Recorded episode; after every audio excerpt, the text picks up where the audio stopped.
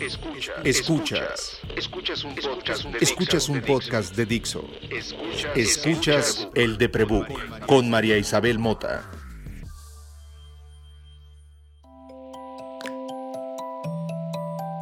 Hola, soy María. Y cuando era niña, mi familia ir al teatro era un asunto casi cotidiano. Mi papá y mi madre me llevaron a ver el diluvio que viene yo creo que tantas veces como para que Héctor Bonilla levantara una, un acta de, precautoria, ¿no? Daniela Romo también, me metía mucho en su ropa, era una cosa muy incómoda. No sé qué pasó, eventualmente dejé de ir al teatro y dejé de ir a lugares multitudinarios con ruido. Nunca lo disfruté, tengo que decir. Recuerdo con mucha angustia estar sentada en las butacas y ver cómo se prendía y se apagaban las luces y el ruido y la música, yo quería ver dónde estaban los periodistas, total que no me concentraba, yo no entraba en eso que después supe en la escuela de escritores, se llama la convención del público. Yo tengo poco respuesta por la cuarta pared y no me importa.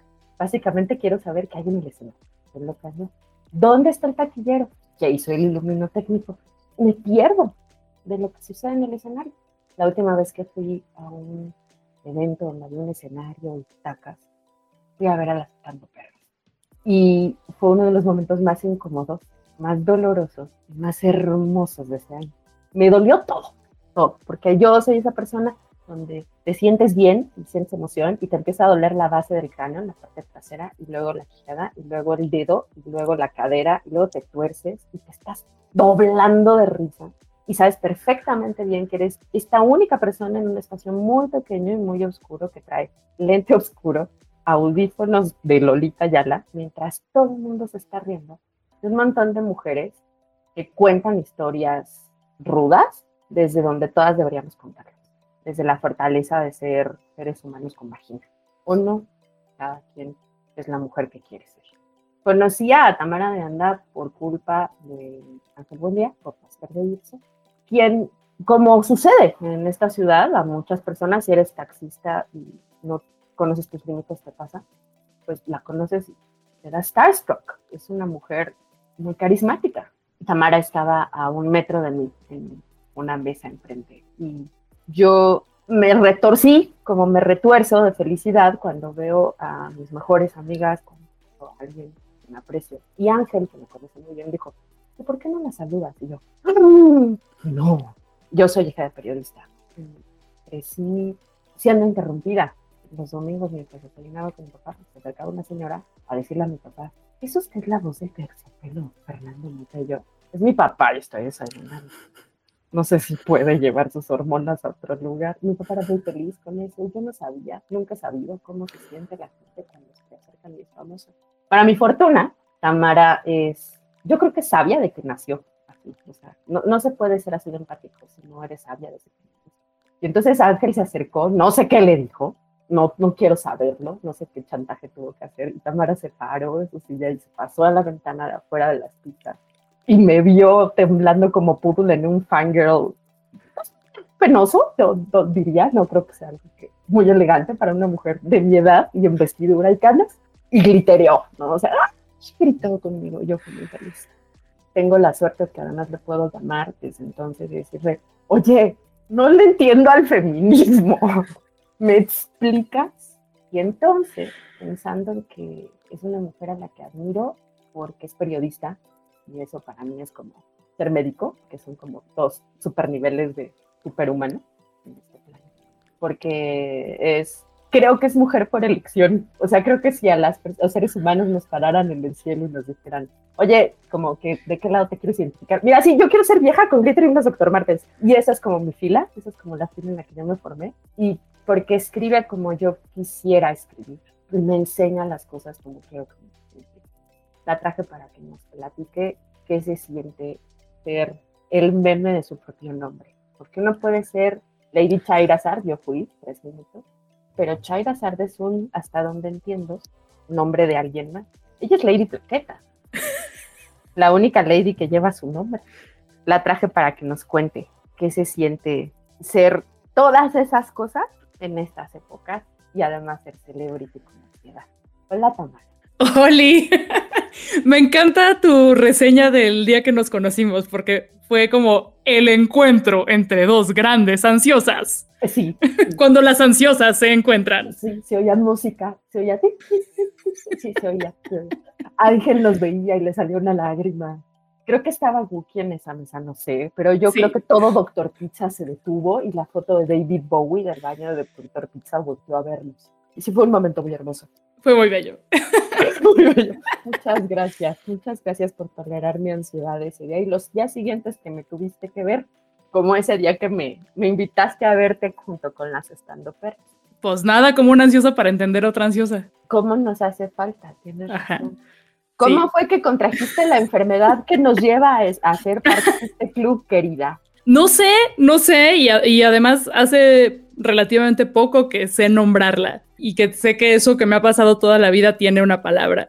Y es bien curioso porque he estado recordando varios episodios de mi infancia, de mi infancia muy temprana, en, los que claramente tenía ansiedad social y era la niña en un rincón, en una banca, que no quería por ningún motivo ir a jugar con sus amigues, con sus compañeros, la que fingía estar enferma durante el recreo en el kinder para no salir al patio la que en las fiestas infantiles se quedaba aferrada del adulto de mayor confianza para no tener que convivir con las otras niñas y siempre, siempre sacaba la carta de es que me duele la panza. Y bueno, de alguna forma sí me dolía, porque la pinche ansiedad sí tiene, sí se siente, sí es un dolor, sí hay un dolor físico. Entonces, pues, técnica, pues no estaba mintiendo. La que faltaba a la escuela muchísimo. Faltaba, todas mis boletas de, de primaria dicen, no faltes tanto. Muy bien todo, pero no faltes tanto. Y pues algo que claramente mi familia pues no tampoco supo nombrar porque pues no creen en la salud mental ni en la, o sea, en el cuidado de la salud mental ni nada. Lo, desconocían también. Eh, entonces algo que siempre, siempre, siempre he estado ahí y siempre en situaciones sociales me he tenido que forzar a hacer las cosas. Me he tenido que obligar a hablar con las personas, a socializar, primer día de clases, a, pues sí, a hacer amigues. Y por eso es que incursioné en la comedia. Por eso es que me fui a parar a un escenario, porque ya de adulta y ya teniendo conciencia y ya sabiendo que una de las maneras de contrarrestar la ansiedad es exponerte a lo que más te da miedo, es que me metí a talleres de teatro cabaret y acá estoy. Pero pues sabes qué, paradójicamente, o sea, estos episodios de, la niñez, pero desde muy, muy, muy chiquita, también siempre estuvieron acompañados de un deseo de estar en el escenario y un deseo de actuar y una emoción y una ilusión de estar, eh, de ser el centro de atención. Eso sí no entiendo, yo creo que ni mi psicóloga lo entiende, sigue siendo un misterio de la ciencia. No, creo, pero este, o sea, creo que hay como, si me permites juvenear un poco, hay un poco como de explicación en ello. Para mí fue claro cuando entendí cómo funciona el síndrome narcisista, cómo funciona el síndrome narcisista, ¿no? Cómo se padece, ¿no? No las consecuencias que tiene en el contexto, cómo funciona. Y en la necesidad de control, que es la sintomatología más clara de la ansiedad, ¿no?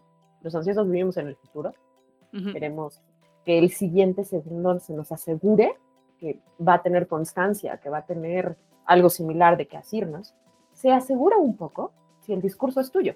Claro. ¿No?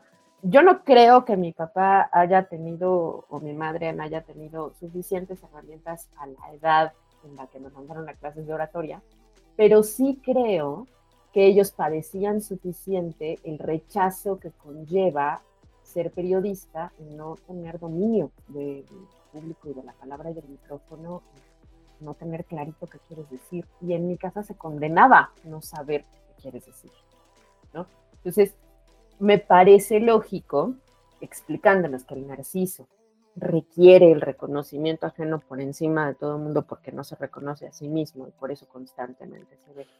Y al mismo tiempo que el ansioso necesita controlar la narrativa para saberse dónde estar parado, que las personas ansiosas tenemos cierto craving de llamar la atención. Soy muy enemiga, lo he dicho varias veces en este bonito espacio, de que condenemos el asunto de lo hace por llamar la atención. Es una frase muy constante en las personas que padecemos algún trastorno mental. Y yo lo que me pregunto es, bueno, ¿y por qué no le ponemos atención? claro, claro, claro, sí. Pero yo estoy totalmente de acuerdo contigo, tanto desde el punto de vista de la salud mental como desde lo político. Este pedo de, es que nada más quieren llamar la atención. Pues claro que queremos llamar la atención, pero por eso estamos en las calles rayando cosas. Claro que sí queremos llamar la atención. Era la idea. Era la idea. Claro, y en todo caso, en, las relaciones interpersonales, es que yo no quiere llamar la atención. ¿Y tú no? O sea, ¿qué? absolutamente todo, o sea, todos los mensajes que mandamos con lo que nos vestimos, la manera en la que nos movemos, el desarrollo de la lengua, es porque queremos llamar la atención, güey. O sea, te quieres ir a vivir una isla desierta, perfecto los gatos aprendieron a maullar porque somos tan imbéciles como primates que necesitamos que nos hablen.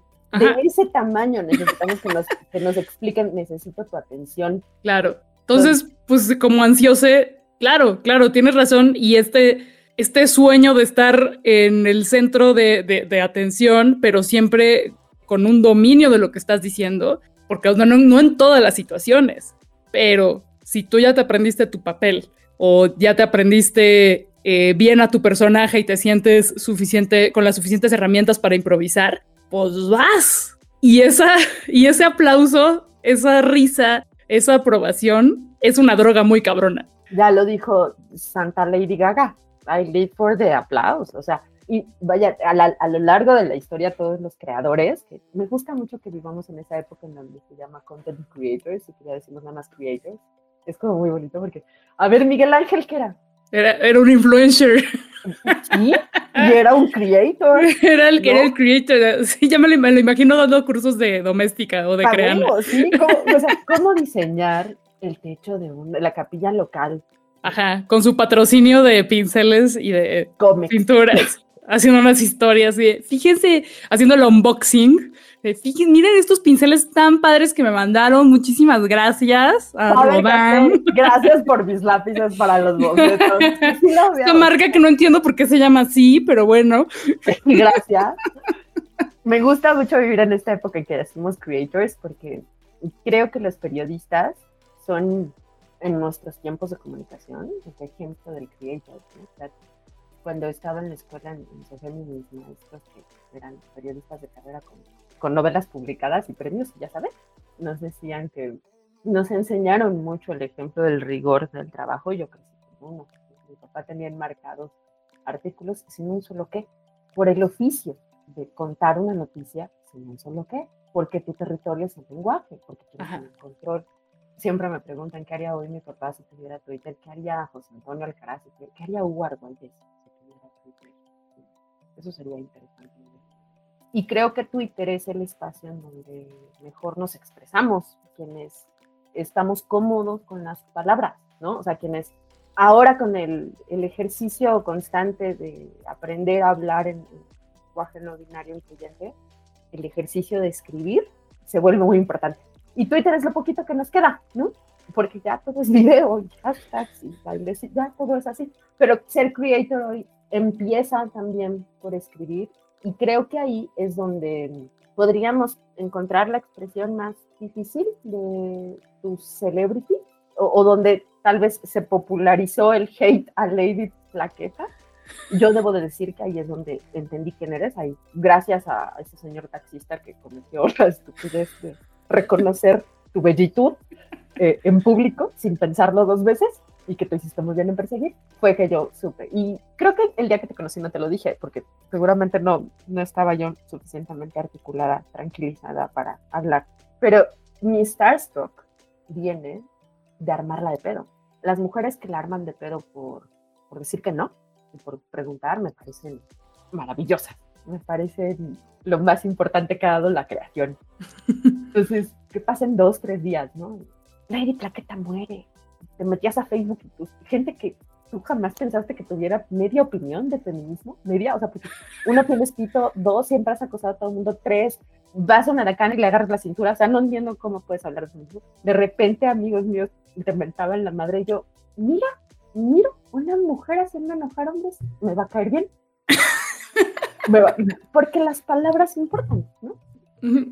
Creo que recibir amenazas de gente que no te conoce y después entender que no es nada más esa persona, sino que te tomó la tarea durante horas de crear 20 cuentas para seguir insultándote, es un ejercicio difícil. Tú ya de por sí te formaste dos veces como yo en el me da la necesidad de controlar el futuro otra vez, no, te ya saliste así de fábrica, pero luego además puse una espedera, ¿no? Y pues vive en una sociedad machista. Que lo que pasó, el hate que llegó después de Lady Plaqueta, modificó en algo o incrementó en algo. ¿Que modificó o incrementó qué? Que, Em, sí, a ver, esta, fue la prueba, Lady Plaqueta, el acontecimiento Lady Plaqueta fue la prueba máxima para una persona ansiosa, pero también trajo muchos mensajes que es, la persona ansiosa siempre está catastrofizando y pensando en todo lo que va a salir mal. Y a la mera hora todas las cosas que pensaste que iban a salir mal no pasan y la verdadera catástrofe es absolutamente inesperada. Y Lady Plaqueta fue así, ¿no? Pues jamás me hubiera imaginado que una cosa tan simple desatara convertirme en la noticia viral durante una semana y recibir literalmente miles de amenazas y insultos por minuto. Jamás, así ese día en la mañana. O sea, mis ansiedades eran, se me verá bien, tengo un bad hair day, te voy a grabar un video, seguro la voy a cagar. Lo normal. Lo, normal, lo del diario, ¿no? jamás me hubiera pasado por aquí, si te vas a hacer viral. Para mi entorno. la gente que me quiere de verdad me quiere desperté y, sigo siendo un ser humano correcto o soy el fracaso que creo que soy. Lo normal, lo que el normal. del impostor pone. Lo del diario, exacto. Lo del diario. Ajá. Así como hoy será el día que finalmente en mi trabajo se den cuenta de que soy una tomadora de pelo y que en realidad no estoy capacitada para hacer todas las cosas que hago, es lo normal, ¿no? Pero no, resulta que ese día me hice viral en internet y me empezaron a llegar amenazas de muerte. ¿Y qué iba a hacer? Yo me iba a convertir además en el tema de conversación para que la gente eh, descartar amistades en Facebook o en todas las redes sociales, así de, ¿qué pedo, pinche machista? Y los borrara. o, y también que me iba a convertir, pues, en la noticia que detonó un chingo de reflexiones en un montón de personas, en chavitas y en mujeres que son víctimas de acoso diariamente, en hombres que nunca han sido testigos de esto, porque claramente no es algo que ocurra frente a ellos, porque solo ocurre con mujeres solas, porque cuando hay un hombre ahí es como, ya le pertenece a él. Como por ejemplo, en este momento Flaqueta y yo estamos solas. Somos solas, somos, somos solas. Somos solas. O sea, Wookie ¿Por qué tan solitas? No está en la toma. Si el señor Wookie se acerca a la toma, ya no estaremos solas. Exactamente. Ya hay un caballero que las acompaña. Si hay un punto, ya las cosas cambian. Ay, pero pues también fue... Eh, ¿En qué cambió? O sea, venías de controlar. ¿Ya estabas haciendo comedia o no? No, fue, esto fue antes. Fue antes, ¿no? O sea, estabas haciendo, tenías presencia en Canal 11 ya y tenías columnas en algunos espacios, te hacías blogging, eh, eras muy activa en redes sociales, tenías una base bastante nutrida de seguidores en Twitter y en, Instagram, y de repente, ¿no? El vato, la audacia. Y entonces la morra, que pues no era la primera vez porque a las morras este, nos enseñan en la primaria que nos van a acosar. Esto es algo que es de conocimiento público. En el kinder nos dicen a las morras cómo no provocar hombres. Y luego en la primaria también nos enseñan cómo a pesar de no provocarlos, pues después nos va a pasar. Entonces tú tienes que cerrar las piernas y callarte y ser bonita. Ajá. Y luego ya en la prepa aprendes el combo, ¿no? Malvado que es uno voy a seguirte la corriente, me caso contigo, tengo 27 hijos, me matas, o me vuelvo una pedera, ¿no? Yo soy del team de aquí de la señora Lady, y este, y pues, o sea, como muchas mujeres me ha tocado ir a la delegación a decir, este, el señor tuvo la audacia, ¿no? La señora tuvo la audacia de perseguir al tipo que le dijo, guapa, ¿no? Y la señora pasaba por las calles de, de mi colonia, que es chulísima, donde pasa cada rato una patrulla y uno no sabe de quién cuidarse, si, de la patrulla, si del acusador, si de quién. Las calles de reforma en el centro de la Ciudad de México por el Ángel de la Independencia son muy bonitas en las fotos, en las fotos, hasta ahí. Y lo persigue, va por allí, todo lo filma en esa herramienta hermosísima que se llamaba Periscope, que se usa para porno. Qué retro, ¿no? Es Periscope. Sí, es que hace tantísimos años. Entonces pasó todo esto sí, y paréntesis, paréntesis, eh, yo, yo eh, hice una transmisión en vivo desde Periscope en el momento en el que me subí con los policías para protegerme de los policías. Sí.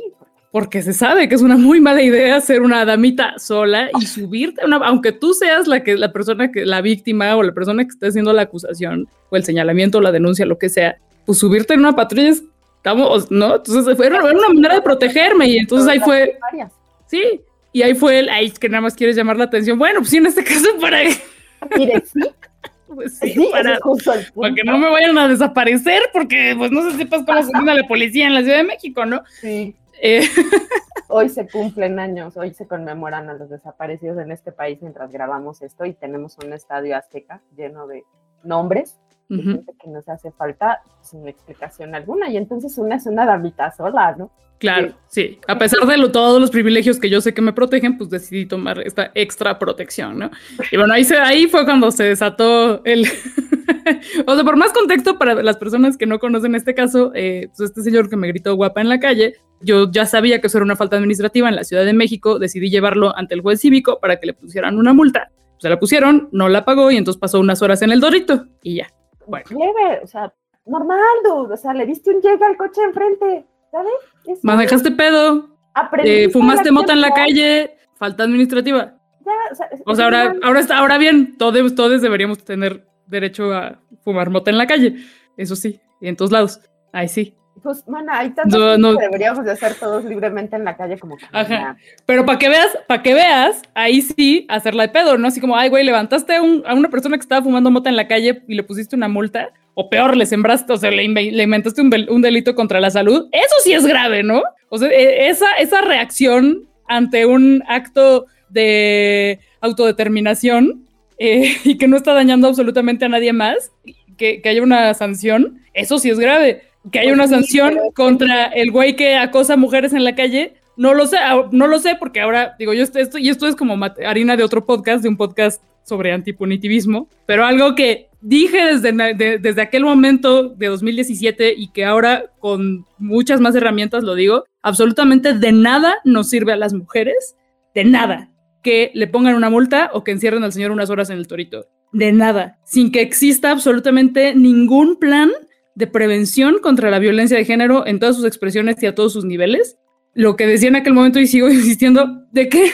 O sea, ¿para qué le pones una multa si ni siquiera la vas a explicar por qué es una falta administrativa? ¿Por qué está mal lo que hizo? ¿Por qué no mejor le das una plática, lo llevas al CONAPRED para que, no sé, o sea, una plática, un pinche folleto, si quieren yo se los hago. Se los hacemos. Ajá. O sea, pero ¿por qué? No o sea, está jodido, ¿no? Porque pues o sea, pues ya ahora que lo pienso, pues está cabrón, ¿no? Pues que el señor haya perdido un día de chamba por estar ahí y pues está de la verga. Si es el espacio para hablarlo y si es un tema del que quiero hablar contigo, porque como les decía yo al inicio, Plaqueta tiene un texto que en mi WhatsApp que se llama Plaqueta. Plaqueta me explica las cosas. Yo le no entiendo, o sea. No, ni yo, ni yo, pues, pero, pero, reflexionabas, reflexionamos juntas. Sí, sí, pero sí entiendes más. O sea, sí hubo un día que le tuve que preguntar con toda seriedad, oye, este, ¿qué significa ser feminista de glitter? Porque, no sé. Ver, o sea, le llevo 7, 8 años a Blanqueta y son suficientes como para que haya un lenguaje diferente. los millennials tienen unas tribus muy específicas de lenguaje que los Zetas y los seniors no tenemos.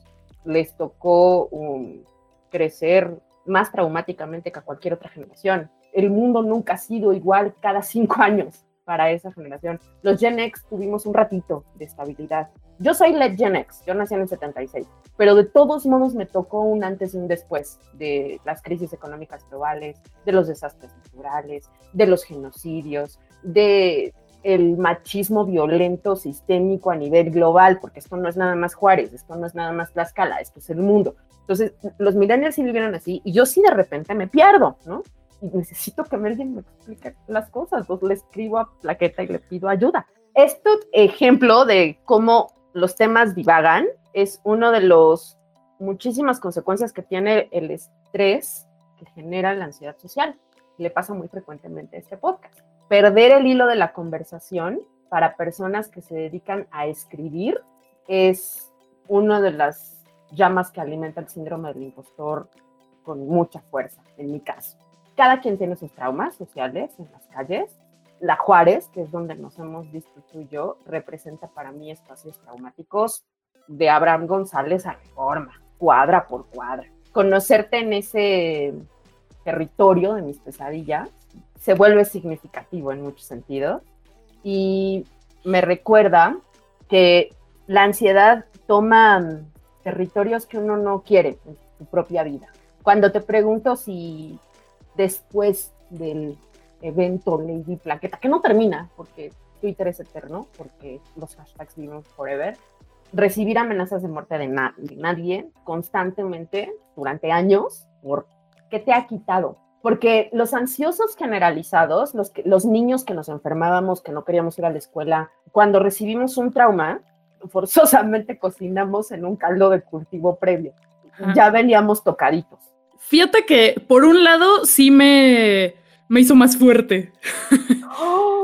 por un lado, por un lado. Por un lado es como de, güey, si ya sobreviví a la ansiedad de este pedo, ya como que soy inmune a, los insultos de internet, a los vatos que llegan a decir el mismo chiste. Todavía, ¿cuántos años se pasan? Cuatro años y cacho después de esto. Todos los videos de Canal 11 llegan a decir, no queremos feminazis ahí, comentaría algo, pero no se vaya a enojar, jajaja. O sea, todo eso ya, nada, o sea, a veces me que sean tan tontos, ¿no? Pero así contra mí, que me cale, o sea, pues de verdad es que no, desarrolló un teflón, ya lo traía, ya lo traía porque desde que empecé a publicar en 2004 en el blog, recibía hate, recibía comentarios súper agresivos, comentarios muy violentos, entonces eso poquito a poco me fue haciendo un callo, que me preparó para la, el Lady Plaqueta, pero eso ya fue mi graduación, bien cabrón. Entonces, hace que ya no me enganche en, discusiones de, internet. un win. Sí, sí, cabrón. Que eso es un generador de ansiedad muy cabrón, porque te enganchas en una conversación, en una discusión, en una pelea de internet, y aunque tengas todas las herramientas y aunque tengas todas las fotocopias y aunque seas la persona más cabrona y más chingona discutiendo, pues ya no se trata de eso, el, ganar, sino de quién grita más. Entonces no tiene ningún sentido. Entonces ya de ahí no me engancho, difícilmente me ardo, ya de verdad inmune a ese pedo. Pero lo que sí me quitó o, lo que aumentó la ansiedad y que no solamente fue ese acontecimiento, sino en general la cultura de la cancelación y la extrema vigilancia del wokeness, del mal llamado wokeness, porque eso es un poco apropiación cultural y bueno, ya es, ya, bueno, en fin, no, me voy a meter en eso. es más nuestro, ¿no? Pues, ¿Cómo? El whitezicanismo es como más específico en el sentido wokeness. Sí y creo que cabe aquí. Sí, sí, bueno, esta, esta hiperconciencia de ser white chican, eh, más bien, pues esta vigilancia de la progresitud, se ha hecho que me aleje bastante, sobre todo de Twitter, porque por lo que más me atacaron durante Lady Plaqueta fue por la, o sea, pues una mamada de los trolls, por la falta de congruencia. Por la falta de congruencia, porque resulta que en 2010 habías tuiteado que un señor te dijo guapa y entonces ahí no le hiciste pedo porque el señor era rico. Se brincaron esa conclusión, ¿no? Pero así como, no, güey, era un señor que conocía, que me dijo guapa, porque estaba en un lugar donde me sentía segura y estaba con mis amigos y no es lo mismo, ¿no? Pero como, out of context, o sea, pues sí, pinche hipócrita, ¿no? No ir a buscar qué significa el acoso callejero implica que no entiendes lo que es un extraño. Exacto, exacto, exacto. Eh, y además, pues, aunque, aunque sí, pues ya pasaron, me han pasado siete años, ¿no? Entonces... Uno cambia un poco. Uno cambia, uno aprende un chingo de cosas. Eh, todos los días. ¿Congruencia en Twitter? Por, por favor.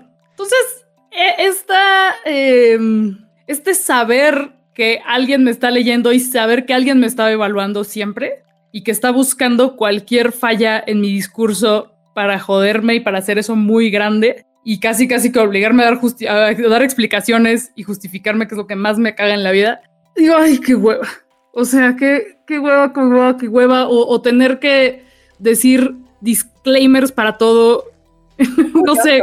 Qué curioso. Eh, creo que soy muy fan de tus libros, lo sabes. Gracias. o sea, están en mi buró, lo sabes.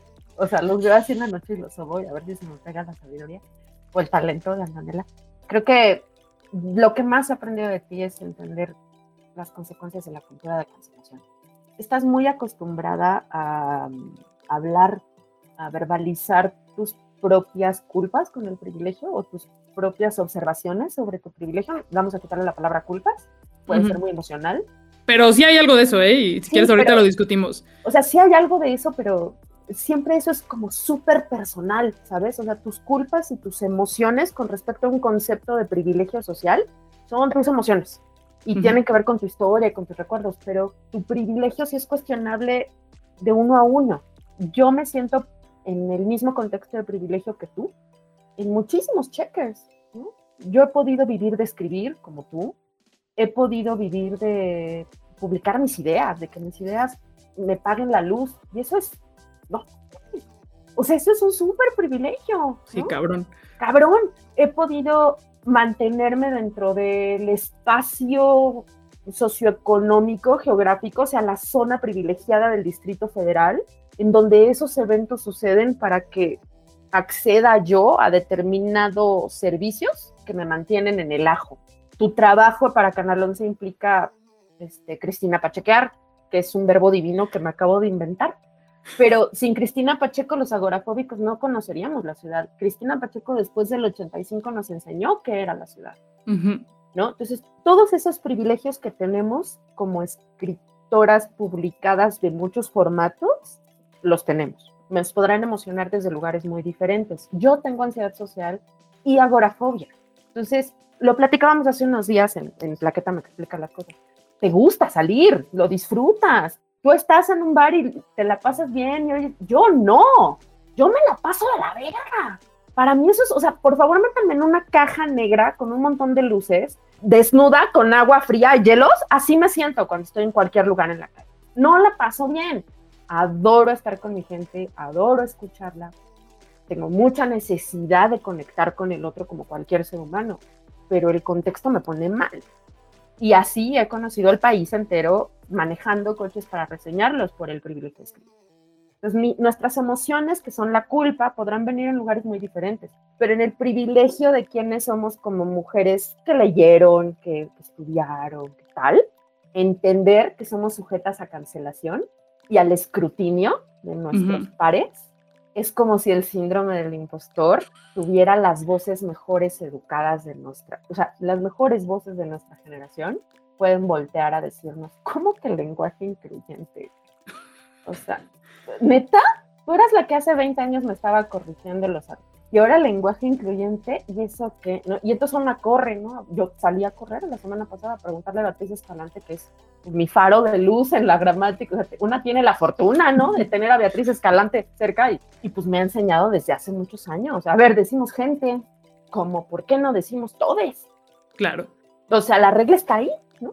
Sí. Te corremos a buscar. Creo que en ese sentido, la cultura de la cancelación es como tu gimnasio más amplio, porque te cuestionas constantemente tu whitezicanismo, tu privilegio, tu el ser bonita en los cánones de lo que se entiende por la bonitud europea, muy clasista también, donde las mujeres blancas y altas son imponentes y guapas, y las mujeres altas y morenas somos amenazantes. Lo sabes, lo sabes desde tu cuerpo, lo sabes desde tu oficio y flotas. Nunca te he visto detenerte por eso. Pues es que creo que lo del lenguaje incluyente es, una, es un muy buen ejemplo, porque esa es una cosa que, bueno, que yo sigo utilizando y utilizo en todos los espacios que puedo y por la que estoy dispuesta a que me cancelen. porque ni siquiera es una cancelación, es una crítica esta furia eh, que surge de las personas que, no quieren que cambie nada y que tengo muy claras las decisiones personales y políticas por las cuales decido usarlo. Pero cuando la cancelación viene, la, la última vez que me cancelaron en Twitter fue porque hablé de maquillaje. Ay, cuéntame, no me enteré. Bueno, no, no, no creo que fue la, no, no, no, no fue la última, pero una después de Lady Plaqueta y que fue una cancelación dentro de Feministland. Es porque me hicieron una, dentro de un sitio de feminismo pop me hicieron una entrevista sobre mi, mi, rutina de autocuidado y de los productos de maquillaje que utilizo. Ok. Y cancelada. ¿Por qué? ¿Qué dijiste? Pues por pues nada, nada, güey, les enseñé mis productos. ¿Qué hiciste? Y entonces, bueno, cancelaron al medio y cancelaron a las chavas que me entrevistaron, pobres. Pero pues como no eran tan conocidas, pues me cancelaron a mí. Entonces, mmm, Vaya, vaya, vaya. Con que hablando de maquillaje en un medio supuestamente feminista, cuando el maquillaje es una herramienta del opresor, una imposición social, una... Ya, que no me debo maquillar. Ese es el nuevo canon. Y bueno, ya llegó, llegó, un nivel de absurdo. Feminismo. Güey, llegó a un nivel de absurdo en el que el, el, encabezado de la nota me encantaba. Así que búsquenlo, por favor. El encabezado de la nota era eh, Plaqueta nos comparte el secreto de belleza que comparte. Bueno, no, no, porque ahí se repiten las palabras, ¿verdad? Así no decía. Estaba. nos revela. Plaqueta nos revela el secreto de belleza que comparte con Enrique Peña Nieto. y entonces, güey, que a mí me pareció un encabezado buenísimo. Una chava así como de plaqueta. Qué insensibilidad. Qué insensibilidad para con las víctimas de todas las chingaderas que ha hecho Peña Nieto. yo, güey, a ver, wow, wow, wow, wow, wow. O sea, sí sabes primero que el encabezado no lo pongo yo, que a mí me entrevistaron. Vamos de pa' pronto. Luego, güey, chale, es que odio usar este argumento que es el mismo de los pinches machos homofóbicos y misóginos y clasistas, pero güey, es que es un chiste. es como, no te lo puedo, no te lo puedo explicar, güey, porque no estamos no estamos justificando los actos de Peña Nieto por decir que uso gel Shomara o si quieres cambio de, marca, pero pues no mames, cuesta 20 pesos el frasco y me dura como 5 años. Es re bueno, oye. Hoy sale re bueno, sale muy bueno para el pelo chino, un poquito al final, así le haces scratch. y bien bonito tu, fin, tu rizo definido. Bien definido. No Entonces, y luego así como, también haciendo escrutinio de, así como, mmm, el gel de 20 pesos, pero también ya vi ahí unas sombras del Sephora que cuestan como 600 pesos. ¿Cómo te atreves? Son de alta gama, de alta gama. Y luego recomendé los productos de Araceli de Anda, que es una morra de Guadalajara que hace unos productos increíbles que se llaman menjurjes chingones, que güey, cómprenlos, no mamen. Entonces, mm, recomienda de los productos de una chava que se llama Araceli de Anda, seguramente su familiar, ¿eh? Claro, mm, porque Claro que sí. Entonces yo sí de, no mames, neta, que esto está pasando en Feministland es neta. Yo creo que es, ¿Qué te digo? ¿Qué te digo? Tú eres la que me explica cuando yo no entiendo. Porque en mi época, ser feminista o no ser feminista era usar brasier, tener sexo fuera del matrimonio y usar minifalda. Eran tiempos más simples. Sí, eran tiempos mucho más simples porque no teníamos todos el derecho a decir la primera pendejada que se te ocurre y tuiteas. Para eso es Twitter y tenías que editarte mucho, ¿no? Pero en medio de eso, cancelar a alguien costaba mucho más trabajo. Hoy cancelar a alguien implica bloquear a alguien. Y volviendo al tema del punitivismo, donde creo que tienes mucho interés, o sea, creo que viene mucho al caso acá, porque llamar la atención significa poner atención. Si cancelas a alguien porque usa el mismo gel que Peña Nieto, a ti se te ve mejor quiero que lo sepas desde todo tu corazón. muchas, muchas gracias. Con una elegancia regia que él jamás podría. A quien se cancela porque coincide con alguien que en otras áreas no es apreciable, pues se le está olvidando que los seres humanos somos complejos. Yo no espero de nadie que no tenga defectos. Claro. Sería un absurdo, ¿no? Totalmente. Y reconocer los privilegios implica entender que está ciego ante algo. El privilegio es ese la ceguera. Y no la molestia implica que no veas que la causa. Claro. yo no tengo la molestia de cambiar, de tener un solo foco en mi habitación. Yo no tengo la molestia de que mis ventanas no estén hechas de un material resistente contra la lluvia y el frío. Entonces no sé qué problemas implican esos, no los veo. Bueno, Perdón por no vivir en las mismas circunstancias que toda la población que nos lee en el país que tiene más microeconomías de todo el continente. además, estas cancelaciones siempre vienen de personas que tienen un nivel de privilegio muy similar al tuyo. Hay un meme que me encanta de cómo los whitexicans nos cancelamos entre nosotros y así un whitexican a otro, eso es demasiado whitexican. Como, güey. Todos, ¿no? Everybody's a little bit racist. Todos somos un poquito y todos necesitamos que alguien más venga y nos lo recuerde. Claro, y creo que a ver, no es por justificar las chingaderas que hacemos, pero pues sí es muy importante que estemos siempre dispuestas y dispuestos a cuestionárnoslo todo y a revisarnos y a aprender y a reconocer que la cagamos. Y si es necesario resarcir el daño, repararlo de alguna manera y pero pues seguir adelante porque si, nos clavamos en, que, realmente me corresponderá a mí hacer o decir esto porque es una contradicción, porque tengo esta serie de privilegios, no sé, y entonces estás ahí como mega revisándote y paralizade. Y entonces, si no haces las cosas, va a llegar otra persona más white que no, no está analizando ni preguntándose nada y la va a hacer mal. Y va a tener, se va a llevar todo el reconocimiento de otros white y va a ser un chingo de varo y, y va a tener un chingo de problemas, cualquier cosa que, lo que haya hecho, eh, y va a ser clasista y va, va, va, a ser homofóbica y no va a tener representación y va a tener, porque pues, no se estuvo preguntando las cosas y se aventó y lo hizo. Entonces... Sí, no pues, preguntando las cosas, ¿no? Creo que esa es como la parte más importante. Y este perfeccionismo... Cancelar es, este como decirle a esta persona, págame la multa y ya. ¿De qué sirve? Y este perfeccionismo que nos exigimos a nosotros mismos y que le exigimos a los demás, como, oh, espérate, eh, y es muy típico de las personas ansiosas. Pues porque queremos controlarlo todo. Pues sí. Y pues no, no se puede. Entonces, este perfeccionismo llevado ya al plano político es un pedo. es un pedo. Ya no quiero ser, ya no quiero ser progre, güey. Quiero regresar a cuando no tenía conciencia política. además de la autoobservación que se ha vuelto más amplia en términos de la cancelación y de sentirte más fuerte ante las críticas, tu proceder en las calles cambia hoy que eres mucho más notable. Sigues confrontando a la gente cuando te chulean y te brincotean y te...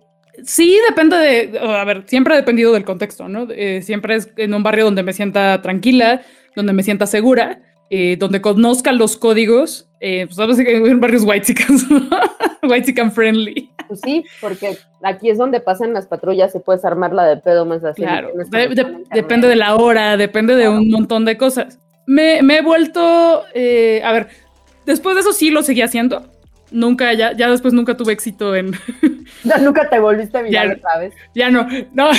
Hace como dos años lo volví a hacer con un güey en, en Tlalpan y lo llevé al, al cívico y lo esposaron. Y yo estaba así de, no mames, ¿por qué lo esposan? Le dije al policía, pero ¿por qué, güey? A ver, cometí una falta administrativa, no tienes por qué esposarlo. Y el policía se puso como loco. Pues qué, pues tú eres el que lo está acusando, a ver, no sé qué, a ver, tú, tú qué sabes. ¿Tú qué? Y yo, verga, verga, verga, verga. Entonces, afortunadamente por un tecnicismo en mi declaración no procedió, entonces no le pusieron una multa. Entonces dije, perfecto, la neta, perfecto, mejor para mí, porque a mí no me sirve de nada que le pongan una multa. Nada más, por favor, explíquenle antes de, liberarlo por qué estuvo chafa lo que hicieron. Ahora ya el procedimiento, a ver, fue ya esa vez, hace como dos años que ocurrió este mini Lady Plaqueta, eh, llamaron una abogada, pues, o el, juez cívico dijo, a ver, tráete a la abogada para que haya perspectiva de género. y yo, ¿qué? Pero no hubo perspectiva de género de nada. A ver, no, espérame. O sea, si hay una vagina presente, entonces hay perspectiva de género. Así como, claro que no, ¿no? que no haya presenciado no puede, un hombre no puede traer perspectiva de género. No, o sea, según la, según la lógica del, juzgado cívico, no. Pues con razón les cuesta trabajo leyes, mana. Imagínate no, no, sabes qué hay entre las patas, ¿cómo vas a traer perspectiva de género? A ver, no, ¿usted cómo me está hablando de perspectiva de género? Yo, si yo no sé si usted tiene pito, vagina, no tiene nada, dos, o sea, yo no sé. ¿Cómo vamos a...? La confianza es nula. No, no, no, no fui cabrón. Pero bueno, afortunadamente ya no procedió. Ahora creo que ya no lo haría porque, pues, o, quizás sí lo llevaría al cívico, pero a la mera hora echaría para atrás la, la denuncia y se enojarían conmigo los policías y el juez cívico.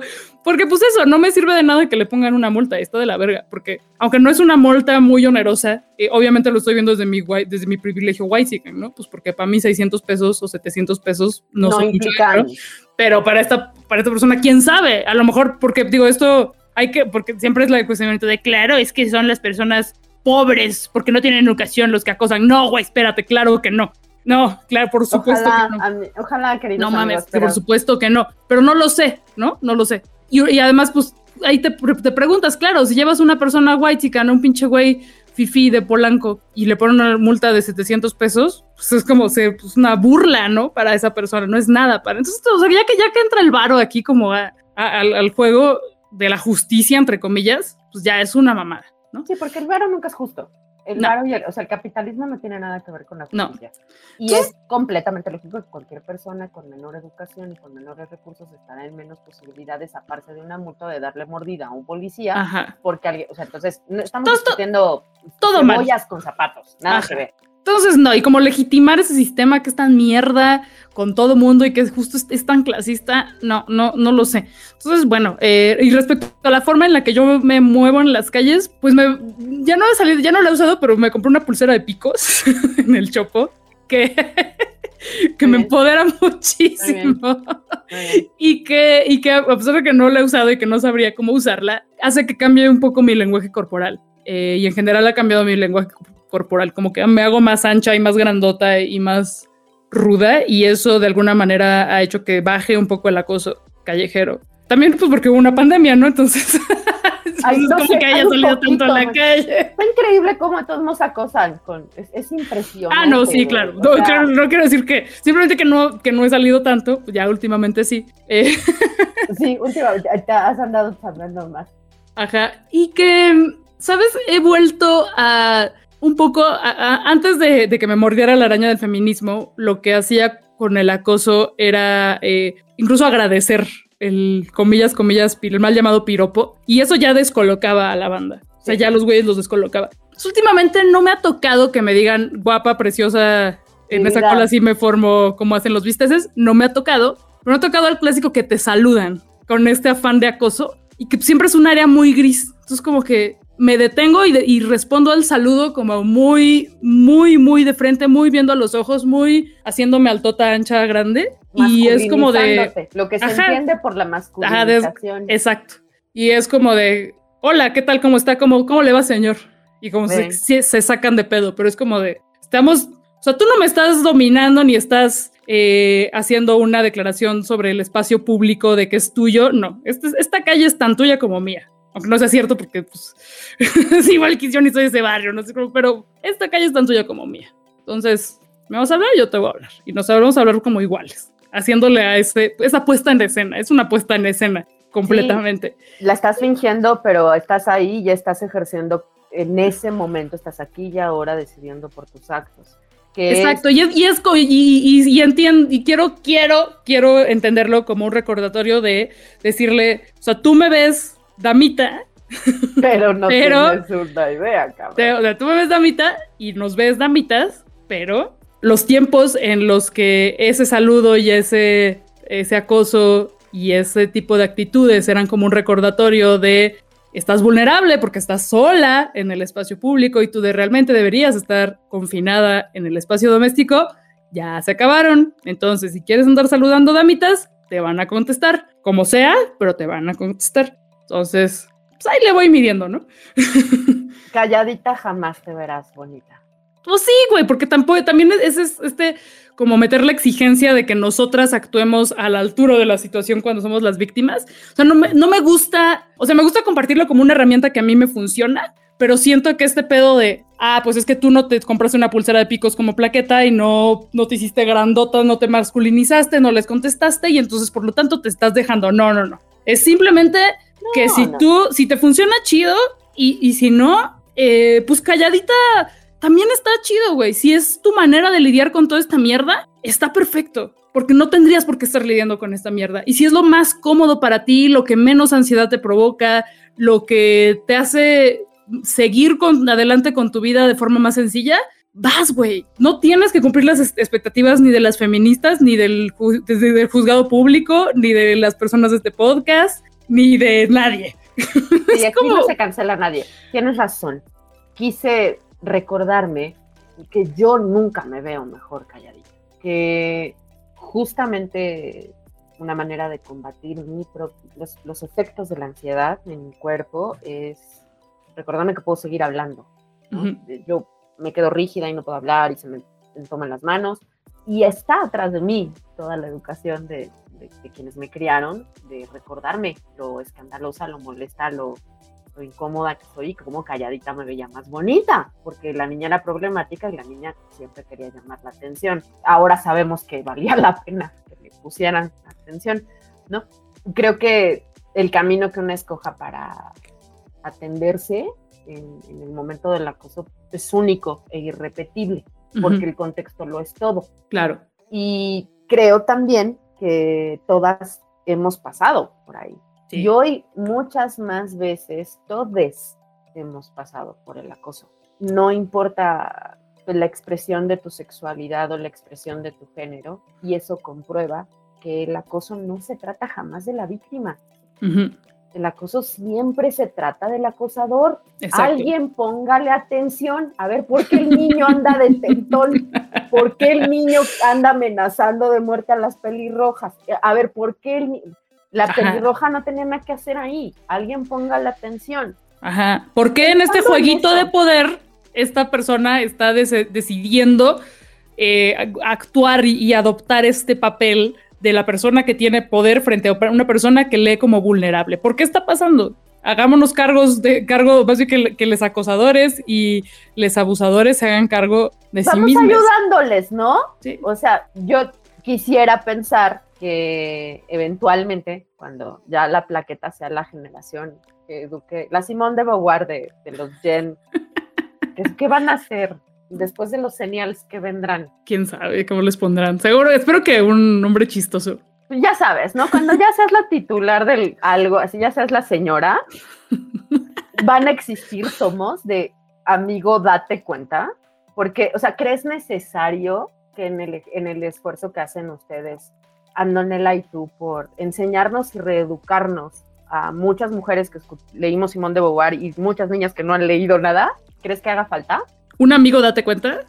Sí, totalmente, lo tenemos contempladísimo. Ay, qué bueno, porque sí. me tienen angustiados, ¿eh? O sea, sí vivo en una angustia constante de la falta de herramientas del lado de las mujeres no tienen les acosadores. Sí, total, sí, eh, eh, y a pesar de que pues no sería un esfuerzo aislado, ya están, está viendo, están surgiendo materiales, Ay, buenísimo. audiovisuales, este, está en las series, se está tratando, ahora que estoy viendo mucha ficción y mucho, eh, mucho el Nefi, mucho el, Nefis, como el Nefi, como le dice el presidente, Nefi, mucho el Nefis. ¿En serio así le dice? Hay una veo muy chistoso el precio diciendo así, no, esta cosa que sale en la tele, Nefi. No. Y me da mucha ternura. Es que soy virgen de las mañaneras. Me he querido conservar. Ah, no, es muy temprano, ¿no? Este es un video que, que, se convirtió en meme, luego te lo paso. Ok, gracias. No, no, Pero bueno, es un tema que, de que ya es bastante recurrente, como el, el hablar de estas antiguas masculinidades y del daño que hacen y de eh, este aferrarse a un montón de conductas, este aferrarse a un montón de ideas y este, este, este nulo autocuidado y esta, este nulo, esta nula procuración de la salud mental. Se está hablando mucho. Eh, también, obviamente, de identidades queer. Son temas que están muy cada vez más presentes en la ficción y en, en todos los productos audiovisuales y culturales. Y pues obviamente hay un chingo de podcast. están surgiendo libros dirigidos a, sobre todo a adultos, a niñas no he visto tantos, pero tampoco me he puesto a hacer como un estudio de mercado. Pero definitivamente sí, sí, todavía eh, no tenemos fecha ni, ni, ni el Pero ya lo están cocinando. Sí, la idea ya está. muchas gracias. Ojalá este, lo alcancen a leer los de mi generación todavía. No le vayan a poner muchos gritos no, no, no, ya tenemos un plan, haz eso. no, no, no, ya no te señores se enojan cuando les cae glitter en su tweet del saco. Sí, porque la idea de, estos libros es que sean un caballo de Troya y que lleguen a lugares, porque pues, de nada sirve que un libro de deconstrucción de la masculinidad y de cuestionamiento de estas identidades basadas en la fuerza y en las cosas super machas, pues le lleguen a, una persona que estaría dispuesto a darle un libro con glitter a su niño, a su niño varón, ¿no? Pues porque ya lo están educando de una forma distinta, quiero creer. O sea, el chiste es que este libro llegue a, los niños a los que les están diciendo que si tocan las Barbies de su prima o de su hermana se van a hacer putos y que va a ser el fin del mundo, que va a ser el acabose, que no pueden acercarse a esos juguetes para niña y que si tocan como el, un tul o un glitter o un unicornio, pues así. Mañana amaneces en Juanga. Ajá, Juanga. En Juanga, sobre, ahora que además está muertísimo, Ajá. Pues es más fácil la contagiadera. Pues. Uf. Las partículas del Juan andan volando. Su espíritu va a llegar a jalarte las patas y ya, gays, en la puri directamente. Así. Gays. Ay, ojalá, porque hay más glitter, pero bueno, el glitter contamina. Antes de que nos despidamos, porque esto ya duró pecaminosamente mucho, pero ya no hay que despedirse. Yo quisiera hacerte públicamente una pregunta que te hice hace muchos años privadamente. Hay muchos creadores hoy que tienen la oportunidad de llevar su contenido efímero de redes sociales a otra instancia. Un libro, por ejemplo. Y me acuerdo cuando te platiqué del de Prebook y te dije, ¿cómo le haces? Porque tú con la ansiedad social te andas de loca. Y me dijo, mana, ni lo pienses. Así, bien, bien, bien rápido me lo dijo, mira, no, no hagas eso. No le hagas eso a tu libro. Hazlo, pero no hagas eso a tu libro. Y no lo estoy haciendo. O sea, sí estoy haciendo el libro, pero no voy a hacerme esa chingalera de andar haciéndole a la plaquetiza, dando vueltas por el planeta promoviendo su libro, porque no está en mí. Esta gente que hoy está creando un montón de cosas y que está buscando, ¿no? Como dar el siguiente nivel de su discurso, de lo que quiere contar para su vida. ¿Qué fue lo que más trabajo te costó de hacer el libro? Pues hacer, hacerlo. O sea, sí, mana, o sea, ya se sabe que una se tarda años haciendo eso, pero eso, alguien, alguien probablemente no está pensando en hacer un libro, ¿sabes? Alguien probablemente está pensando en hacer una colección de camisetas que, y ya tiene un plan de negocios. Alguien está pensando pasar de lo viral a lo tangible. Y eso implica cosas. No, pues aventarme a hacerlo. Bueno, no solo el proceso de hacerlo no fue tan complicado, como justo lo, que te decía hace rato, el, seré yo la persona adecuada para hacer este libro. Tengo las credenciales para hacer este libro, eh, tengo la preparación para hacer este libro. Desde mi posición en la sociedad, me corresponde hablar de estos temas a mí. Y es algo que ayudó muchísimo, es que no lo hice sola, que lo hice junto con Andonela, que se estaba preguntando exactamente lo mismo, pero pues ella me dijo, vas ya, hazlo. y yo le dije, vas ya, hazlo. ya, no, no nos podemos detener en estas mamadas porque si una se detiene en esas mamadas, detiene a la otra y eso es injusto. Entonces, eh, hacerlo en colaboración fue la clave para que se lograra y que nos dejáramos de como de estas chaquetas mentales y de, y de estas chingaderas. Fue como aventarnos a hacerlo y eso sí lo teníamos clarísimo. Si no lo hacemos nosotras, lo va a hacer un señor cisgénero, heterosexual, realmente privilegiado no de los, no de nuestro privilegio de ay, bueno, no, pues no, no, con somos, no, o sea, sí, pero deja todo, o sea, deja todo el pito, no, o sea, realmente privilegiado que nunca se ha subido a un pecero en su vida, privilegiado que nunca estuvo en una escuela pública, privilegiado de que deja todo el pecero, a lo mejor nunca se ha subido al metro, solo al de Nueva York, güey, para llegar al Yankee Stadium. Y por la foto, porque es carísimo llevarte el coche, güey. Dile a Santi Y en París. X, no, en metro, güey esa persona era de que otra vez iba a llegar a hacer este libro. O una señora, una Marta de baile, iba a llegar a hacer este libro. Y dice, no, espérate. No, basta. Vamos a hacerlo. Y por eso lo hicimos. Y estuvo bien. Y hay un montón de, y el libro salió en 2018 y hay un montón de cosas que ya nos gustaría corregir porque ya nos amiga dimos cuenta de otras cosas, ya aprendimos, ya entendimos mejor otros temas, otras cosas ya se actualizaron, como que el aborto ya es legal en cuatro estados y no nada más en la Ciudad de México. ¡Uh! Eh, y será legal un día en toda la República. Ajá, poquito a poco. Em, y está bien, y es un libro imperfecto. Es un libro al que así ciertas cosas me gustaría tacharles encima, ir así a la Gandhi, así, señorita, ¿qué hace? No lo compre, pero estoy tachando. en la página 35. Estoy tachando porque con esta frase ya no estoy de acuerdo. pero no pasa nada, porque en general sigue siendo un libro que funciona y que, y que ni siquiera los lectores tienen que estar de acuerdo en todo, obviamente, porque se trata de cuestionarse todo. Entonces yo quiero creer que en las partes con las que yo ya no estoy de acuerdo, los lectores están así de, ah, pues muy chido el libro, pero en esta página les faltó tal cosa, perfecto, chingón, buenísimo. Tómenle foto, etiquétenlas y para que ellas tengan donde volver a corregir en la siguiente edición. Porque eso es crear, ¿no? Que esté vivo. Sí, exacto. Exacto, exacto, exacto. Creo que por eso, no sé si soy yo y mis vicios de lectura, pero creo que por eso los escritores que han hecho periodismo son los que más me interesan. perdón que hable tantos de hombres, pero soy de otra generación, me enseñaron a leer hombres.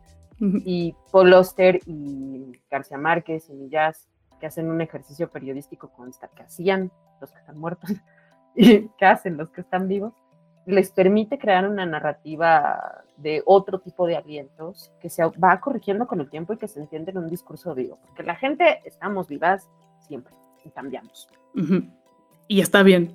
Y está bonito. Un día tienes mal pelo, pero sacas tu Xiomara invocas a Peña Nieto y mira. Cero frizz. Cero frizz. Oye, gracias por venirme a explicar cosas. Gracias por invitarme a, a, reflexionar juntas y aprender juntas. Siempre pensé que desde la primera vez que me explicaste cosas media hora en un voice note, que era buena idea. Pero mm, estamos acercándonos a los 100 episodios del Leprebook. No sé cómo lo he hecho, no tengo idea.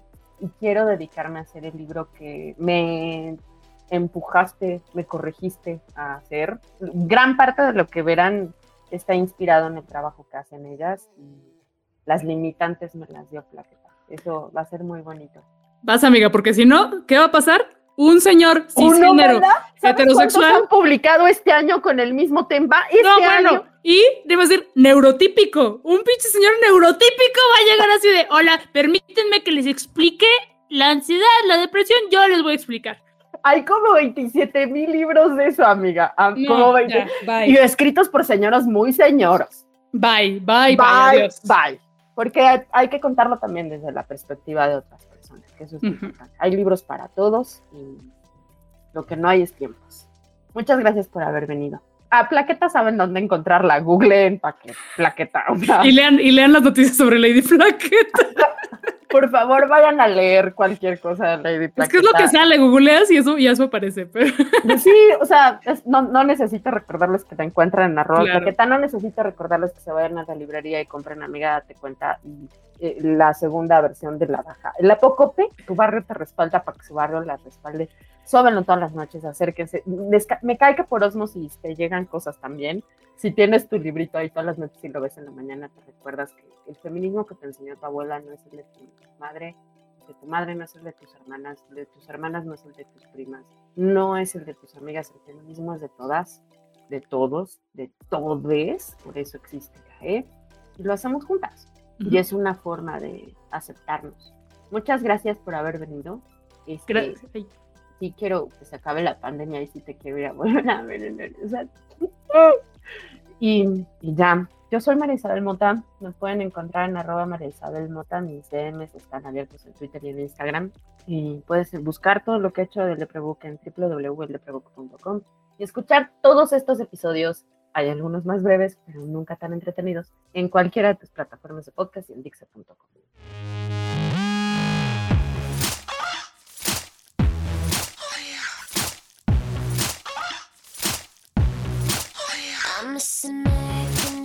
I was 17, don't matter if I step on the scene or sneak away to the Philippines. They still gon' put pictures of my derriere in the magazine.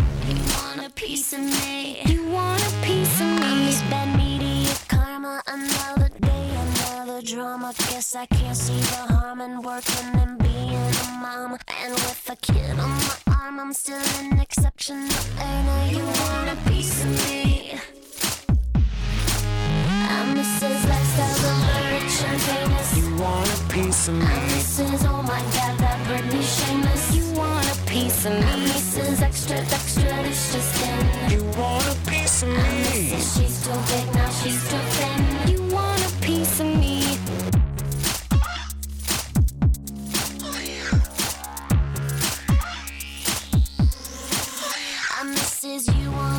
Of me? Trying and pissing me off. We'll get in line with the paparazzi who's flipping me off. Hoping I'll resort to some havoc, end up settling in court. Now, are you sure you want a piece of me? You want a piece of me? This is most likely to get on the TV for slipping on the streets when getting the groceries. Not for real, are you kidding me? No wonder there's panic in the industry. I mean, please, do you want a piece of me? I'm Mrs. Lifestyle, rich and famous. You want a piece of me? I'm Mrs. Oh my God, that Britney shameless. You want a piece of me? I'm Mrs. Extra, extra, skin. You want a piece of me? I'm Mrs. She's too big now, she's too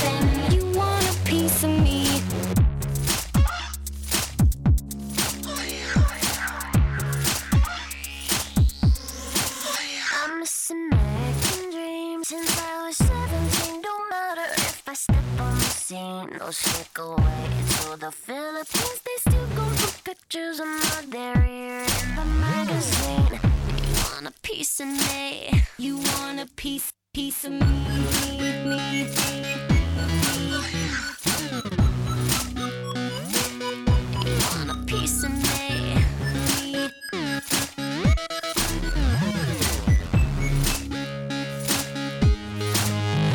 I'm Mrs. Lifestyle, the rich and famous. You want a piece of me. I'm Mrs. Oh my God, that Britney shameless. You want a piece of me. I'm Mrs. Extra, extra, it's just in. You want a piece of me. I'm Mrs. She's too big, now she's too thin. You want a piece of me, piece of me,